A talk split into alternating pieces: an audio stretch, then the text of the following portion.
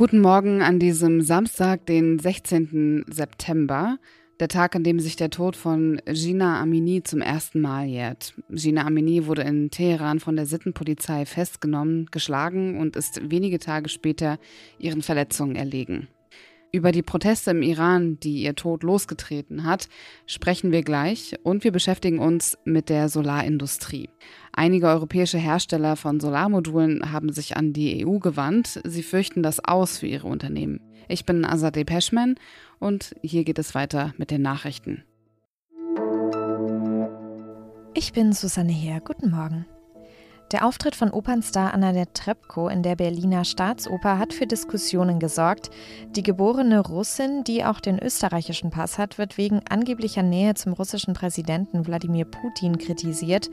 Bei Netrebkos erstem Gastspiel seit Kriegsbeginn in der Ukraine ist die Sängerin in der ausverkauften Oper unter den Linden minutenlang mit Standing Ovations gefeiert worden, während draußen Menschen mit Rufen, Plakaten und ukrainischen Fahnen gegen ihren Auftritt protestierten.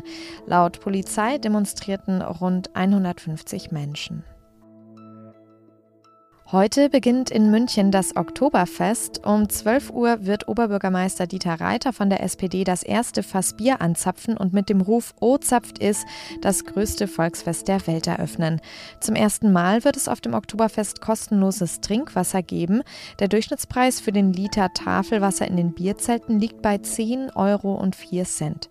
Es werden an die 6 Millionen Gäste erwartet. Im vergangenen Jahr kamen mit rund 5,7 Millionen Besuchern weniger Gäste als üblich.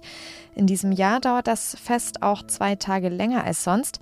Es wurde über das erste Oktoberwochenende hinaus bis zum 3. Oktober verlängert. Redaktionsschluss für diesen Podcast ist 5 Uhr.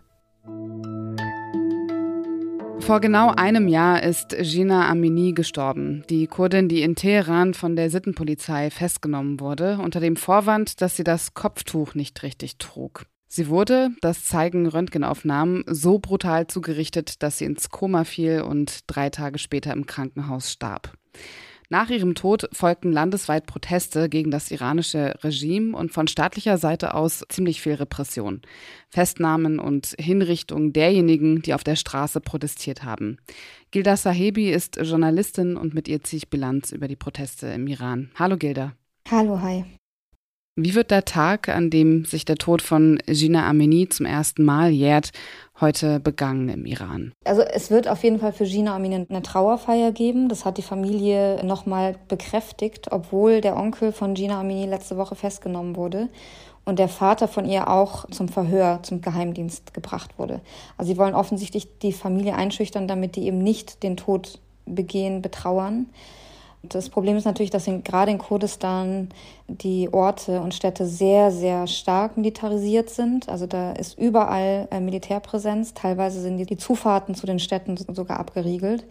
Also man will alles machen, damit genau das nicht passiert. Und genauso in anderen Städten im Land. Es sind sehr viele Proteste angekündigt. Es gibt viele Aufrufe zu Protesten. Es wurde jetzt auch schon eine Person in Kurdistan erschossen, die zu Protesten aufgerufen hat.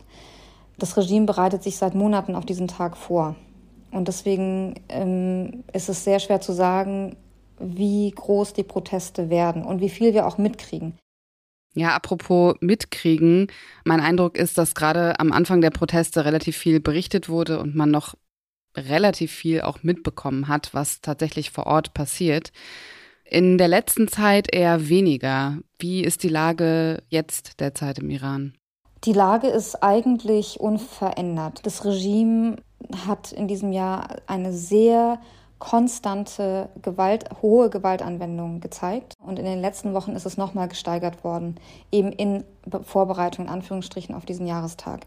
Es gibt in Haftanstalten mehr Gewalt, die, die Militärpräsenz ist höher, die Sittenpolizei geht mit viel Druck und Gewalt durch die Straßen.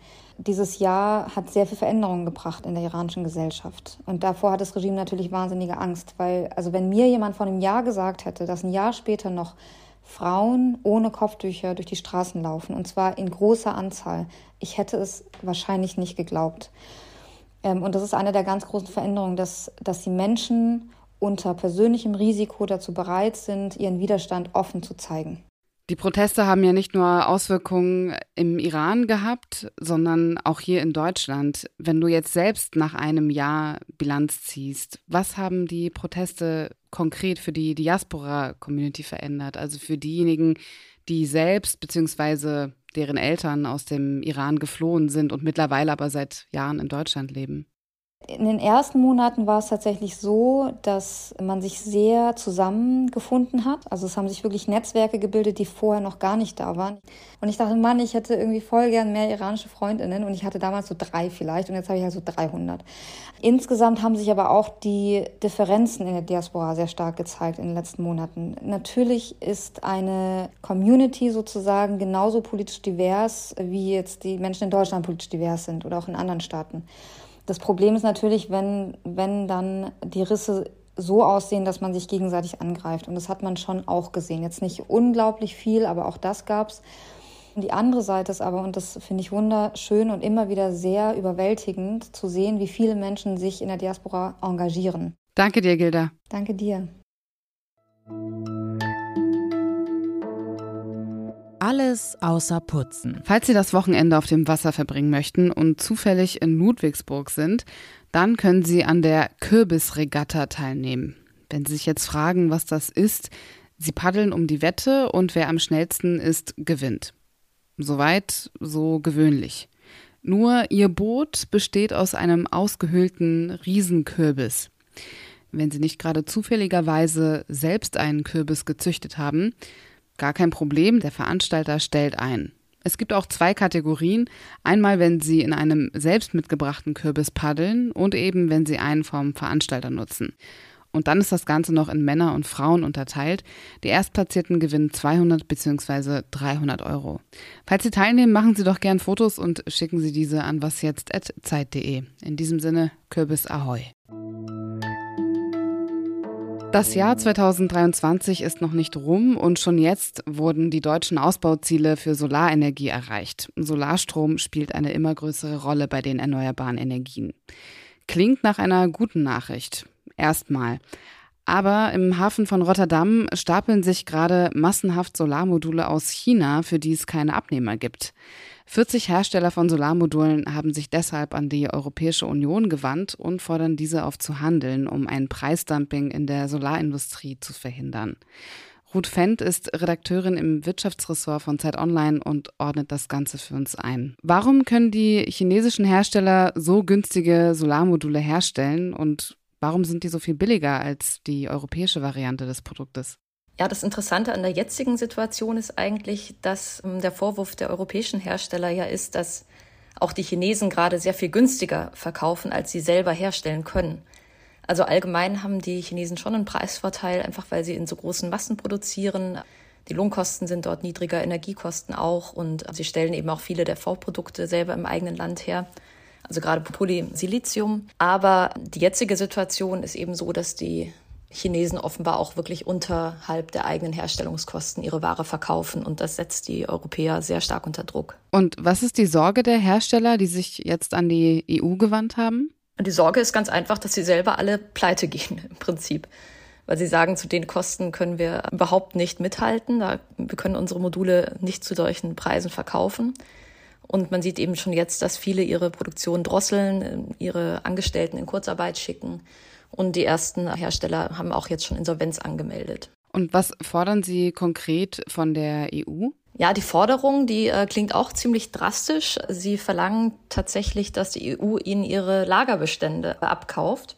Also schon jetzt lagern eben tatsächlich sehr, sehr viele Module in den Lagern, sowohl der Häfen jetzt äh, wie Rotterdam, also mit chinesischen Modulen, aber auch in den eigenen Lagern deutscher und europäischer Hersteller. Die sprechen dort von etwa 30 Prozent ihrer Jahresproduktion, die sie im Moment eben überschüssig in ihren Lagern herumliegen haben. Und die hoffen sie, könnte die EU ihnen abkaufen und auch gleichzeitig den Import stoppen von Solaranlagen, die ähm, die Chinesen auch mit Hilfe von Zwangsarbeit hergestellt haben. Das ist natürlich auch ein weiterer Kostenvorteil. Also sehr viel Solarproduktion findet eben in der Provinz Xinjiang statt in China wo wir einfach wissen, dass äh, sehr, sehr viele Mitglieder der uigurischen Minderheit in Massenlagern interniert ist und dort unter anderem auch Solarmodule herstellt. oder Polysilizium. Und was würde passieren, wenn die EU nicht handelt, also wenn sie nicht diese Lagerbestände den Herstellern abkauft? Welche Auswirkungen hätte das auf die Solarindustrie insgesamt? Also die Gefahr besteht natürlich, dass was wir jetzt gerade an Wiederaufbau einer Solarindustrie in Europa erleben, also wir waren ja eigentlich schon mal sehr stark, gerade die deutschen Hersteller waren mal Weltmarktführer. Und jetzt will eigentlich die EU und will äh, Deutschland solche Wertschöpfungsketten hier auch wieder stärker aufbauen, weil man eben nicht mehr so stark abhängig sein möchte von China. Das haben wir gerade auch im Zug der Pandemie und auch mit dem Überfall der Ukraine erlebt, dass jetzt diese Abhängigkeit von globalisierten Lieferketten auch unsere Wirtschaft sehr verletzlich macht. Und die Gefahr ist natürlich, wenn jetzt die wenigen Hersteller, die es noch gibt, reihenweise pleite gehen, dass es halt sehr viel schwieriger wird, eine eigene Industrie wieder hochzuziehen. Danke dir, Ruth. Bitteschön. Und damit endet was jetzt an diesem Samstag. Und da heute Samstag ist und eben kein Werktag, gibt es kein Update. Dafür aber eine neue Sonderfolge von Janis Karmesin und Sophia Boddenberg. Und zwar über den Militärputsch in Chile, der sich in dieser Woche zum 50. Mal gejährt hat. Ich bin Azadeh Peschman. Kommen Sie gut durch den Tag.